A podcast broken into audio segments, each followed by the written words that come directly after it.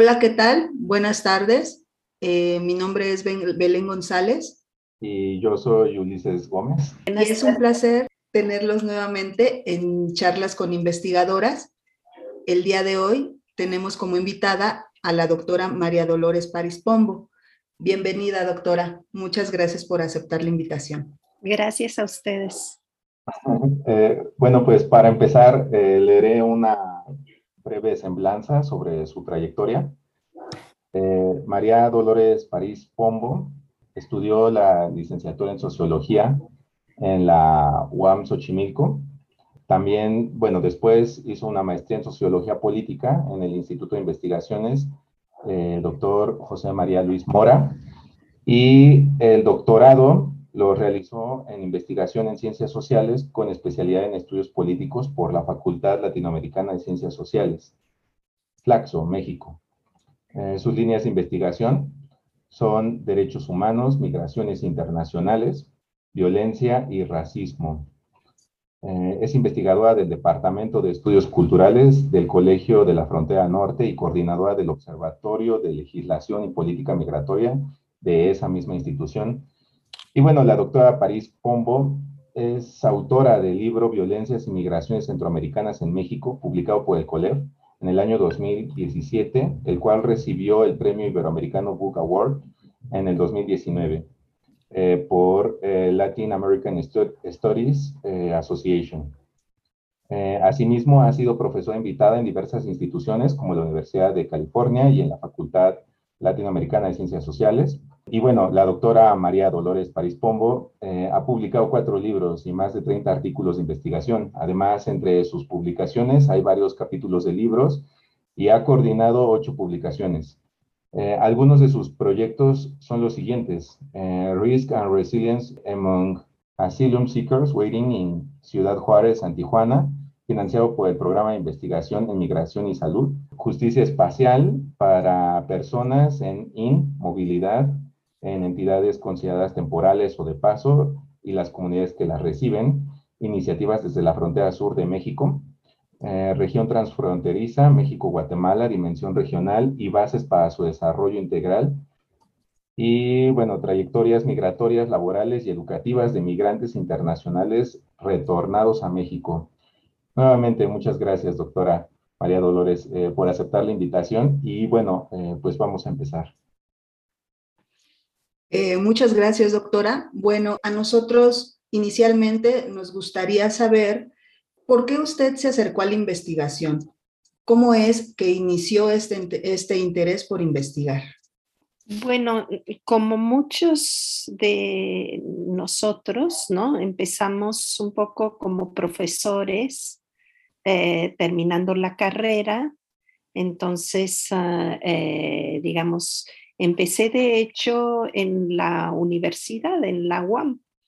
Eh, yo había estudiado ahí la licenciatura y cuando terminé la maestría regresé como profesora temporal con la maestría del Mora y, ah, y me empecé a interesar a una serie de temas para los cuales empecé a desarrollar un proyecto de doctorado que tenían que ver estos temas, a mí me llamaba mucho la atención el tema del racismo.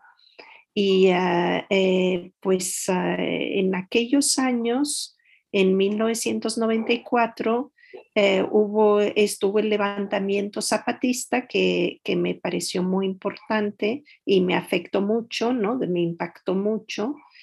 Y entonces intenté comprender un poco cómo se habían formado las élites locales en ah, Chiapas y cómo el racismo era parte importante de esa formación de la élite, de su, de su ideología, ¿no? Que la, y por eso decidí hacer mi tesis sobre eso y es un poco cuando realmente me meto a la investigación. Antes había participado en algunos proyectos eh, de investigación, eh, particularmente mm, eh, después de la maestría, trabajé un tiempo con la Academia Mexicana de Derechos Humanos y después hicimos también un proyecto con refugiados ah, eh, guatemaltecos y salvadoreños en México y los ah, procesos de repatriación voluntaria de los refugiados después de los acuerdos de paz en esos países.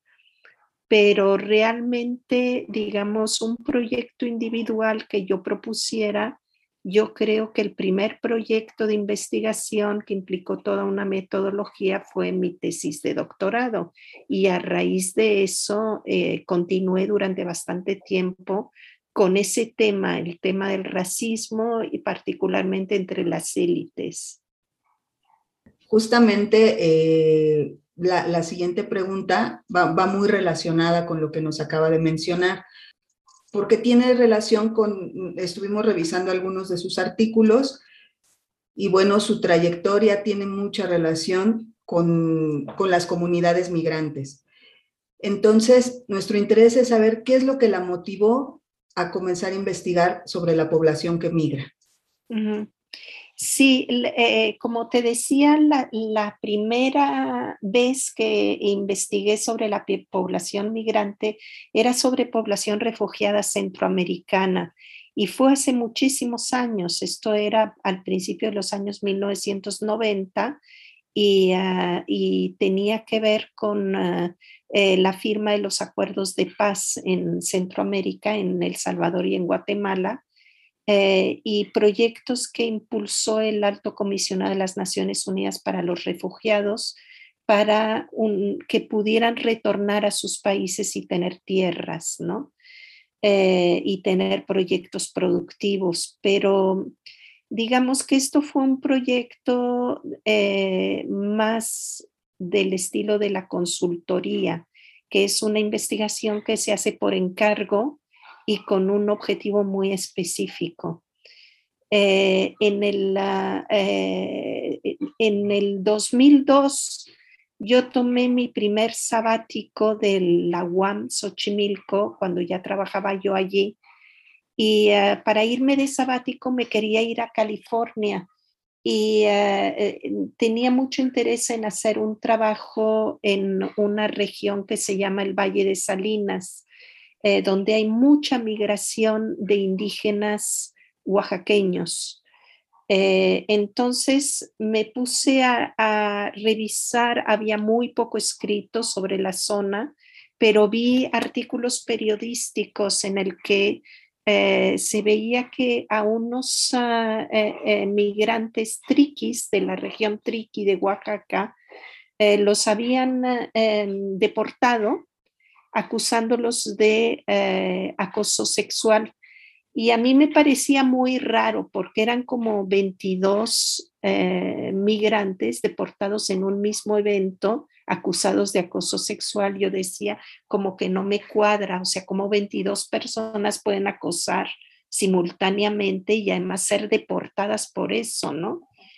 Y entonces vi que era como un malentendido eh, generado por la hija del sheriff el sheriff era afroamericano y la hija salía de la high school, de la, preparatoria, y eh, con amigas, y claramente veían a un grupo de hombres que se reunía después de trabajar en, en la calle, eh, tomaban cervezas y se reían. Los triques tienen muy buen sentido del humor y hacen mucha broma, ¿no? Hablan con mucha broma entre ellos. Entonces se sintieron, no entendían lo que decían estos hombres y se sintieron amenazadas, ¿no? Y, entonces el sheriff llamó a la migra, pero esto generó un conflicto muy grande porque los, eh, digamos, eh, los dueños de los campos de repente se encontraron sin trabajadores porque los habían deportado a todos y era justo el inicio de la cosecha. Esto fue en el 2001. Entonces yo dije, bueno, aquí hay varios problemas que se mezclan y que me parece muy interesante de investigar. Uno es el tema, digamos, de las relaciones de género, que como ustedes saben son muy diferentes según las distintas culturas, pero incluso en los distintos lugares, ¿no? Entonces, mi eh, propuesta fue hacer un estudio sobre cómo cambian las relaciones de género en el proceso migratorio, eh, particularmente en el caso de los indígenas triquis, ¿no? Y, eh, y entonces, pues eso, empecé a meterme en la comunidad cuando llegué allí en el, dos, en el 2002 eh, inicié eh, platicando con una señora que formaba parte de una organización y que era perfectamente bilingüe. Mm, eh, Martina, y hicimos muy buena amistad.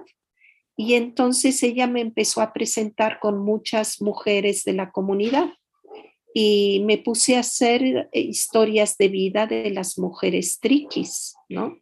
Eh, era mucho más fácil hablar con ellas que hablar con los hombres.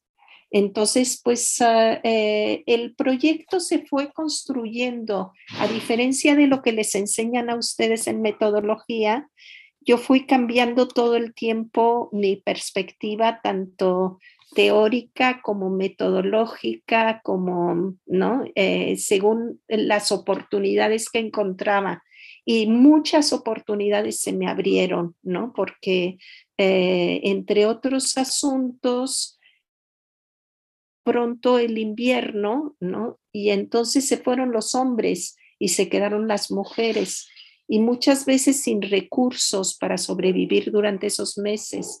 Entonces se me ocurrió impulsar una cooperativa de tejidos triquis, porque las mujeres hacen unos tejidos maravillosos y eh, eh, con eh, dinero de una fundación local.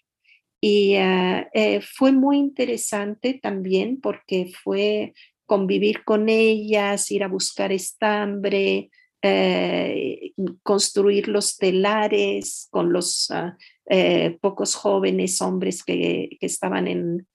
fue toda una experiencia, digamos, de investigación que llamamos a veces investigación eh, participativa o investigación colaborativa también, ¿no?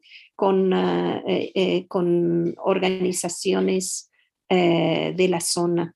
y ah, pues eso fue una experiencia que me marcó mucho, obviamente, porque me, le dediqué casi de tiempo hipercompleto a convivir con, ah, con el pueblo triqui y cuando acabó mi sabático, me fui en el 2004, me fui a, la región Triqui, a Oaxaca, y me fui a conocer, a platicar con los familiares, y empecé allí distintos proyectos, inclusive en la época yo era profesora de, la UAM Xochimilco y tuvimos un proyecto muy bonito, eh, colaborativo con el municipio autónomo de San Juan Copala, en la Triqui, con la maestría de desarrollo rural, ¿no? Entonces hubo estudiantes que trabajaron allá, este, tuvimos talleres, un proyecto de capacitación de los maestros, muchos proyectos que se fueron entretejiendo y que dieron lugar, digamos, a muchas reflexiones sobre la investigación eh, de la migración triqui. Bueno, eh, con, respecto a, esto, y usted ya, ya, nos lo contó en este momento, pero eh, pues también eh, en, sus trabajos es mencionado, ¿no? quería hacer la pregunta de por qué elige las historias de vida como herramienta de investigación, o sea, ¿qué, qué bondades le encuentra al instrumento, bueno, a, la, metodología, a la, herramienta ¿no? de investigación para poder eh, desarrollar su trabajo.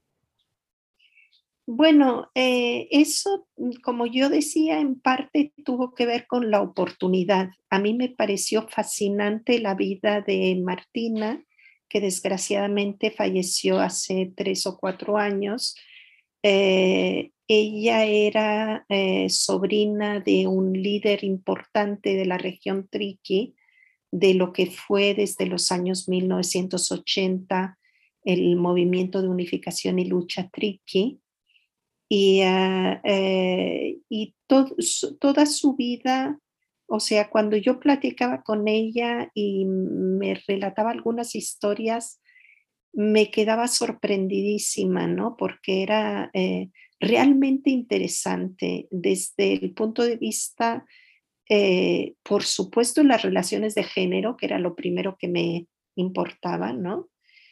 Pero en el fondo con muchos otros aspectos, como por ejemplo los conflictos políticos que se han dado dentro de la región Triqui y cómo eso ha dado lugar a migraciones forzadas, ¿no? Eh, muchas personas que han tenido que huir de, la, eh, de su región de origen para ir hacia otros lugares, principalmente al noroeste y a California, ¿no?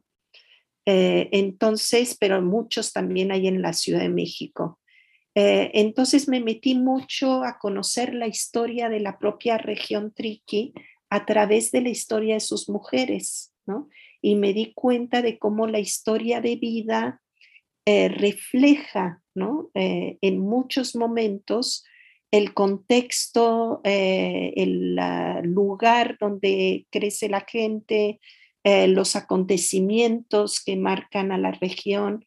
Y particularmente, digamos, había algunas mujeres que, eh, mujeres mayores, por ejemplo, que contaban de una manera, digamos, por pedacitos su vida, ¿no? Eh, no tenían un relato como uno tiene al final, ¿no? Un relato ya construido y armado totalmente, sino que eh, vi que cada pregunta me abría como una eh, cantidad enorme, digamos, de respuestas, de escenas, de, de situaciones que me parecía muy importante de relatar, ¿no? Eh, que eran experiencias justamente de vida, eh, donde se manifestaba, por ejemplo, lo que es la maternidad para estas mujeres, lo que es el matrimonio, ¿no? En eh, las mujeres, en sus historias, cuentan que las venden, es decir, hay en una tradición que es ah, el precio de la novia, se llama, el novio eh, tiene que reunir una gran cantidad de dinero y pagarle al padre de la muchacha esa cantidad de dinero, ¿no? Y de, eh, qué sé yo, tierras, ah, eh, cerveza, en fin. Y entonces las mujeres te cuentan esas historias, a veces con mucho dolor, a veces con orgullo, en fin, con distintos tipos de emociones que, te dicen mucho también sobre lo que son las relaciones de género en la cultura triqui. Entonces, como te digo, fue por un lado la oportunidad y por el otro lado darme cuenta que las historias de vida eran ventanas hacia unos mundos eh, con una cantidad enorme de significados. Pero, bueno, y al respecto, eh, yo estaba pensando cómo, cómo se, o sea, desde dónde uno parte como para decidir, eh, voy a hacer esto de esta forma, ¿no? Por ejemplo, las historias de vida. O, por otro lado también, eh, pues las historias de vida, hay, hay, en las historias de vida hay una complejidad enorme, ¿no? Entonces, ¿cómo, decide, cómo usted decide hasta qué punto hace el corte también o, cómo no se termina ampliando más el objeto de estudio o, bueno, cómo se toman esas, e, esas decisiones con base en qué? Bueno, si nos podría compartir un poco al respecto. Claro, siempre depende un poco de los proyectos que uno tiene. En este caso, la idea para mí fue eh, no preocuparme demasiado por el financiamiento, no por los recursos del proyecto, ni tampoco por los tiempos. Dije, tengo un año por delante y hay mucha información que puedo recoger en un año, ¿no? Entonces, por ejemplo, cuando me platicó Martina la primera vez, que ella había estudiado en una escuela, eh, pues en una escuela de castellanización de los años 70, principios de los 70, ¿no? En la época de Luis Echeverría.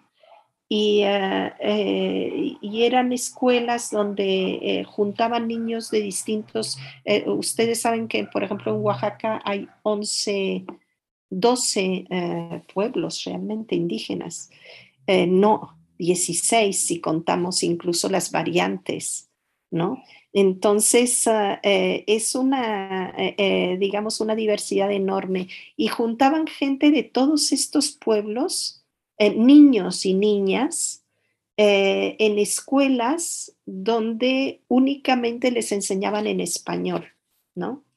cerca de la ciudad de Oaxaca. Eh, y ah, entonces hay ahí muchas cosas que se mezclan, ¿no? Una violencia que, ah, que un autor que a lo mejor ya han leído, Pierre Bourdieu, llama violencia simbólica, ¿no? Una violencia simbólica muy fuerte eh, en torno, digamos, a la eliminación de la lengua materna, eh, los niños eran internos, eran internados, eh, no podían comer, por ejemplo, si no se aprendían las palabras en español, ¿no? Eh, entonces, cuando yo le preguntaba algunas escenas y algunos, ah, me iba inmediatamente a buscar información sobre esas escenas, ¿no? Entonces me habla de esta escuela en Etla, que queda cerca de Oaxaca. Y, y yo me fui a buscar eh, la escuela, después fui a visitarla y todo, ya no es ah, una escuela indígena, ¿no? A estas alturas, es un tecnológico. Pero, eh, pero había muchos eh, escritos sobre esa escuela y sobre la esposa del gobernador de la época, que era una investigadora justamente del Colegio de México, y cómo esta escuela fue una especie de experimento que hicieron con los niños indígenas. Pero desde la, el relato de ella era de una enorme violencia. Entonces, una cosa que a ustedes les piden, y es un poco lo que tú me estás preguntando, es cómo vas a acotar. No puedes abordar todo, ¿no? ¿Cómo vas a acotar tu tema?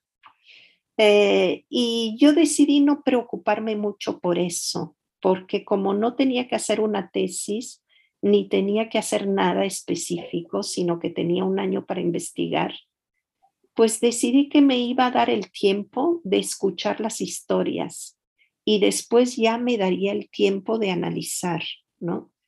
Y para escuchar las historias fui justamente estableciendo un contacto y lo que se llama el rapport, ¿no? Con las, ah, con las mujeres a través de la cooperativa, de reuniones, de, eh, digamos, les daba raite, ¿no? Para ir a, buscar el estambre, nos regresamos, nos íbamos a comer, este, alguna de ellas hacía comidas, luego incluso hubo dos eh, hermanas que me, que eh, yo les enseñaba a leer y escribir en español y ellas me enseñaban a, a hablar en Y entonces se reunía toda la familia y, yo me volvía el espectáculo, ¿no? Se reían mucho cuando yo intentaba hablar en triqui, o sea, fue toda una convivencia que para mí era más importante en ese momento que la idea de acotar las preguntas.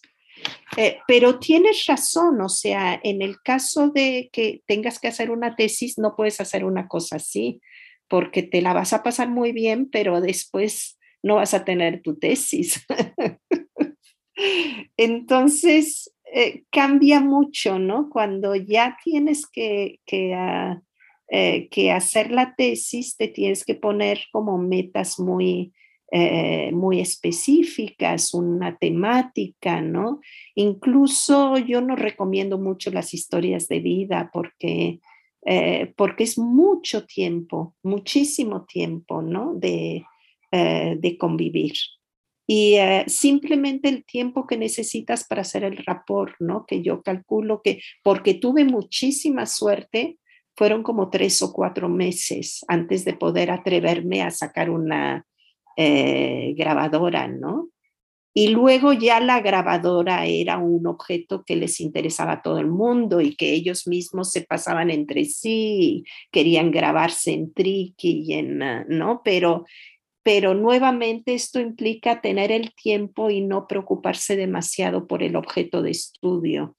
Eh, después he hecho otras investigaciones, algunas de muy corto tiempo, porque suelen ser justamente investigaciones por encargo, ¿no? De que necesitamos saber esto. Em, es algo que hacemos mucho aquí en el Colegio de la Frontera Norte. Em, por decirles, una situación muy eh, particular que es muy similar a lo que vivimos recientemente, que vieron a lo mejor en las noticias, la llegada de una cantidad muy, muy grande de haitianos, ¿no?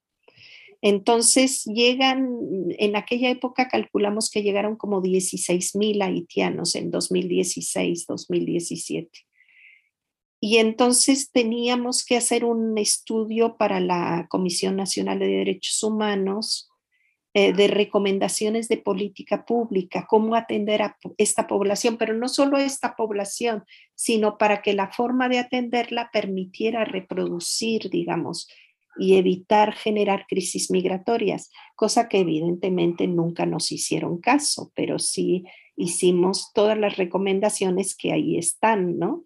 Y para ello hicimos una encuesta en creol, que es el idioma de ellos, ¿no? Eh, le pedimos obviamente un traductor, tuvimos una, un guía que nos, ah, eh, que nos llevaba con distintos grupos de haitianos levantamos 700 ah, eh, cuestionarios en creol, tuvimos alguien que tradujo porque además los haitianos apuntaban todos sus, o sea, dejamos a lo último, que es otra cosa que vale mucho la pena, pues un largo espacio para que escribieran todas sus impresiones. Y, ah, y escribían y escribían, ¿eh? Entonces, el traductor tuvo muchísimo trabajo y comentarios también muy interesantes, ¿no? De los haitianos cuando, cuando llegaron aquí. Entonces fue eso, un estudio de muy corto plazo para sacar un informe con metas muy específicas, ¿no? Cómo los atendieron, eh, por supuesto, de dónde vienen, en qué condiciones vienen, cuáles son sus intenciones, a dónde quieren ir, ¿no? Eh, ¿Por qué vienen aquí a Tijuana y por qué no a otro lugar diferente como ahora en Ciudad Acuña, ¿no?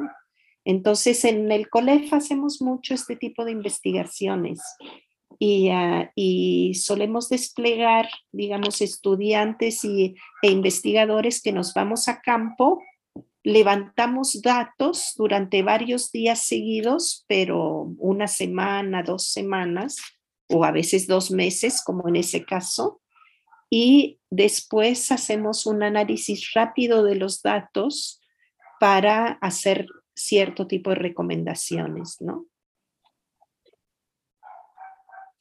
Eh, pues ahorita que, lo mencionaba, doctora, y regresando un poquito a la cuestión de las historias de vida, eh, a mí me llama mucho la atención, por ejemplo, pues la importancia de esta aproximación al contexto, ¿no? Lo que mencionaba, que, fue, llegó a la comunidad, entabló ciertas conversaciones con la misma, con, con la misma gente de la, de la comunidad.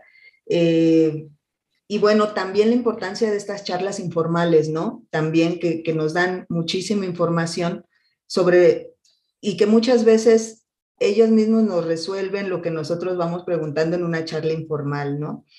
Eh, y, a mí me surge la duda de, por ejemplo, ¿cuáles son los retos que usted encontró en, en las, al momento de hacer historias de vida y también cuáles podrían ser las fortalezas al momento de hacer una historia de vida en la, comunidad. Por ejemplo, nos mencionaba el caso de Martina. Entonces, en este caso, por ejemplo, cuando realizó la historia de, vida de Martina, ¿cuáles fueron los retos a los que usted, eh, los que usted identificó y cuáles fueron estas fortalezas? Mm, yo creo que un reto importante y sobre todo que tienen que tener en cuenta es que se depositan expectativas sobre uno, ¿no? O sea, uno desarrolla una relación con las personas y esas personas esperan algo de ti. Eh, y digamos, en ese sentido, pues es difícil cumplir con esas expectativas. Eh, muchas veces se trata de poblaciones que están en una situación más precaria y de mayor vulnerabilidad que uno mismo, ¿no? Situación muy distinta a la de mi tesis de doctorado, que era con élites chiapanecas, ¿no? Que era con la clase política. Eh, entonces eran unos señores que lo tenían todo, ¿no? Pero cuando estoy trabajando con comunidades como, por ejemplo, las eh, comunidades triquis, eh, digamos, las carencias son enormes y las expectativas sobre las personas que se relacionan con ellos son muy grandes. Entonces, por un lado, evitar generar expectativas de algo que no les vas a dar, porque puede ser interpretado como traición, ¿no? Luego hay otra cosa que tiene que ver con la restitución eh, y que también me parece un reto importante. Eh, uno hace su trabajo y ya, ¿no? Yo ya cumplí, ya hice mi trabajo, lo entregué a la universidad y nunca más me vuelvo a presentar. Y es un poco en relación con lo anterior, ¿no? Entonces, eh, digamos, en este caso, por ejemplo, la historia de Marta se llamó, ¿no? lo que hicimos fue que yo le llevaba lo escrito a Martina y ella lo revisaba, me corregía, me decía, esto no fue así, esto fue así, ta, ta, ta, ta, ta, ta, ¿no? Entonces se hizo mucho en un diálogo.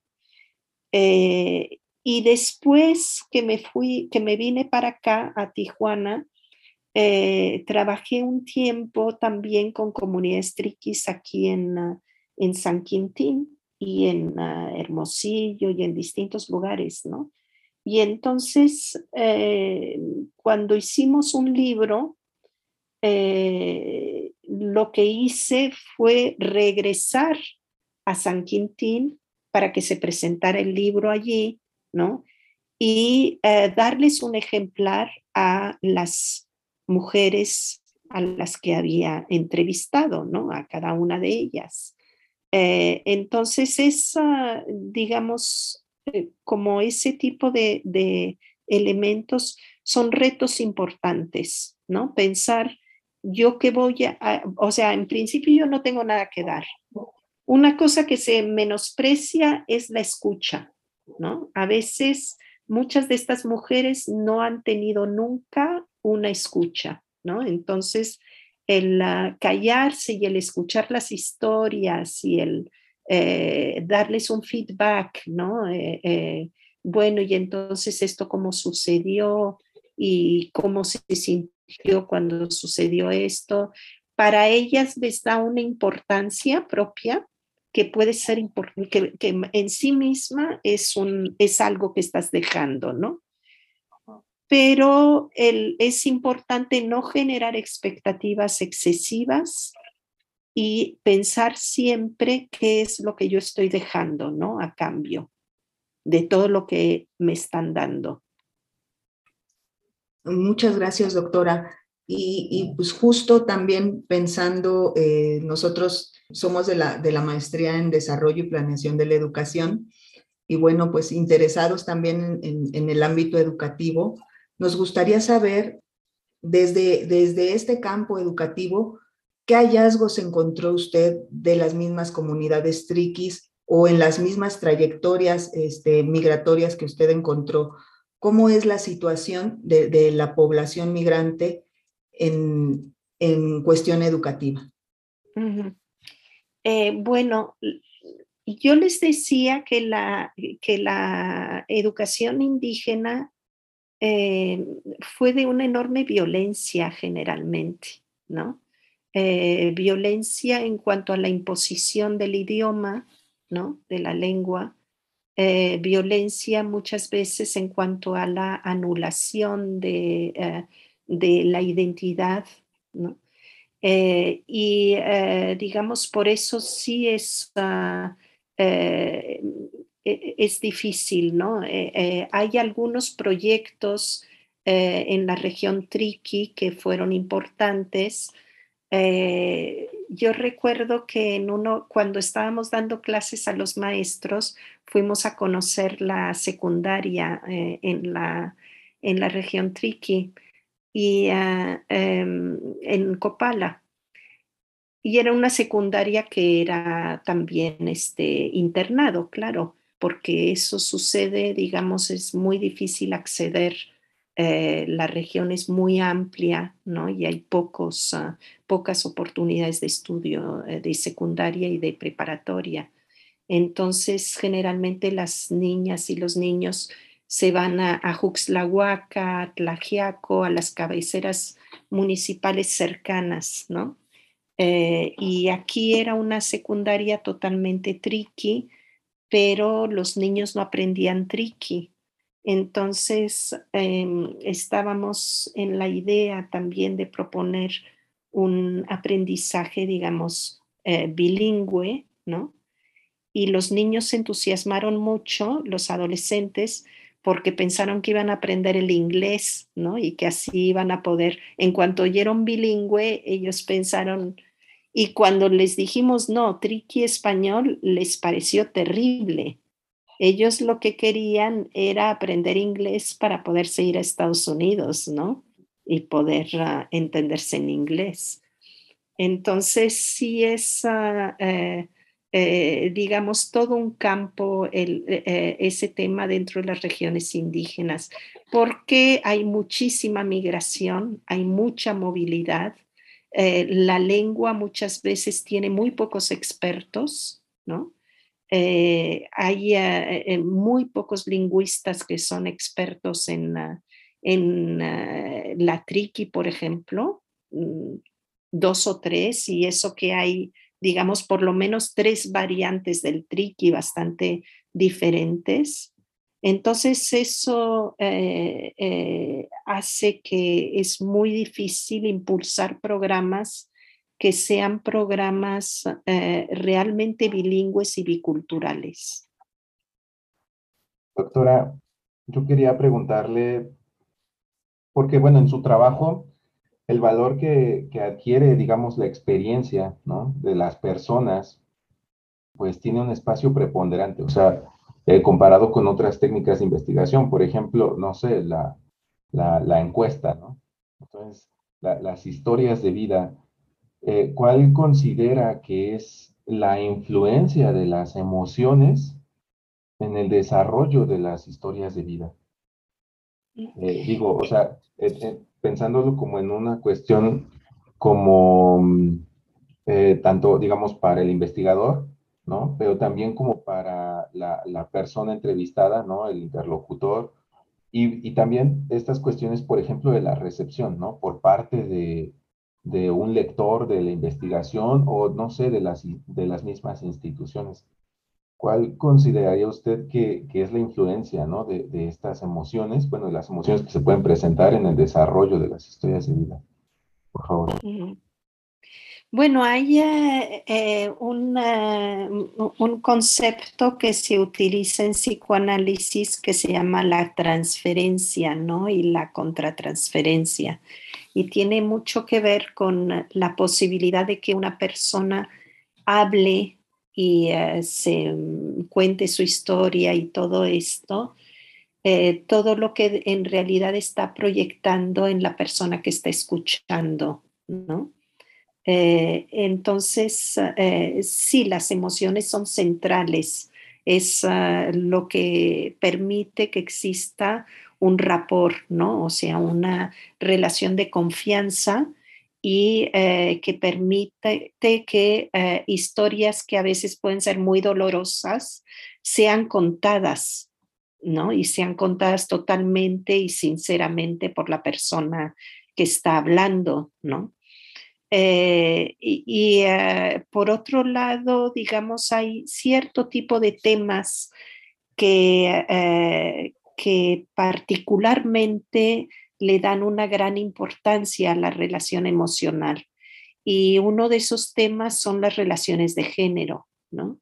Eh, entonces, eh, mucho, eh, digamos, en términos también psicoanalíticos, se invierte mucho en, ah, e, en el género, ¿no? O sea, hay, hay una gran cantidad de emociones que están dentro del de, eh, el género y dentro del sexo también, ¿no? Eh, entonces hay cierto tipo de temáticas que es imposible analizar objetivamente como cosas, como ustedes pueden haber leído en Durkheim, ¿no? Si estudiaron sociología. O sea, eh, los hechos hay que estudiarlos como cosas, decía Durkheim. Y algo parecido decía Weber en relación al, a la neutralidad valorativa. Eh, en realidad yo pienso que muchos de los temas que estudiamos en ciencias sociales no los podemos comprender si no nos involucramos emocionalmente, ¿no?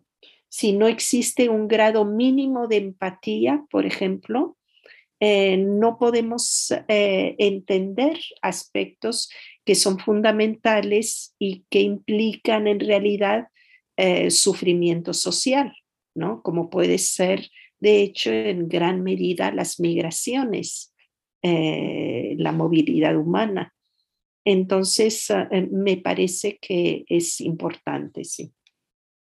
Y, bueno, justamente ahorita como, como lo, lo menciona, eh, yo me quedé reflexionando precisamente sobre la importancia de la, de la, reflexibilidad, de la reflexividad en esta realidad, ¿no? Y también en nuestra propia realidad, ¿no? O sea, cómo impacta también lo que nosotros podemos ver, pero también la realidad de las personas, cómo impacta también el hecho de que nosotros nos acerquemos a su realidad y sean escuchados, ¿no? Entonces, eh, ya, ya para cerrar, nos parece muy, muy interesante lo, que nos comenta y pensamos también si usted considera que hay algo que no, que no hayamos comentado y que usted quisiera externar o, decirnos, nosotros que vamos empezando en, este camino de la investigación, eh, ¿qué podría comentarnos y si es algo que también a nosotros nos faltó y que pueda servirle también para, para los futuros investigadores.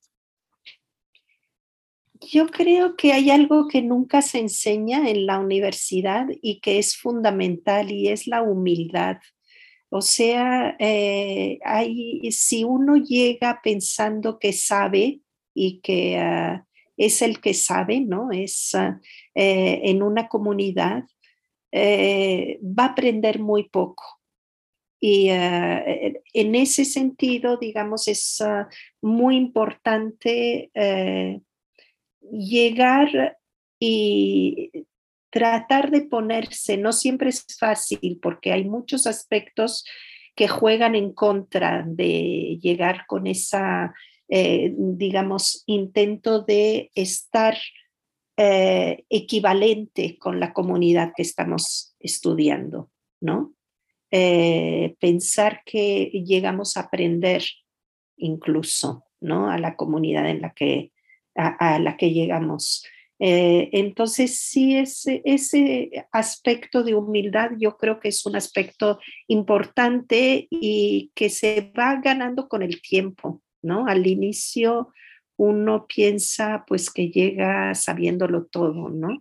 Me acuerdo mucho de que eh, en una época eh, organizamos talleres con eh, chicos y chicas de adolescentes de una preparatoria popular indígena en Tlaxiaco. Y entonces parte de esos talleres fue que tenían que ir a entrevistar en su lengua, eran mixtecos y triquis, ¿no? Tenían que ir a entrevistar a una persona mayor en su comunidad. Y entonces les enseñábamos a hacer un guion de entrevista, hacer una entrevista y todo a los muchachos, ¿no? Y al final que pusieran sus comentarios, lo que ellos habían sentido al hacer la, entrevista.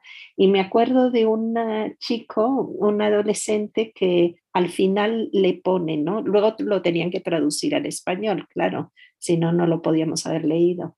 Y entonces al final pone, con esta entrevista me di cuenta de que las personas mayores de mi, de mi comunidad no nos respetan a los jóvenes ni respetan los conocimientos que tenemos de la escuela y de la... Y, y entonces yo dije, no, o sea, no aprendió nada.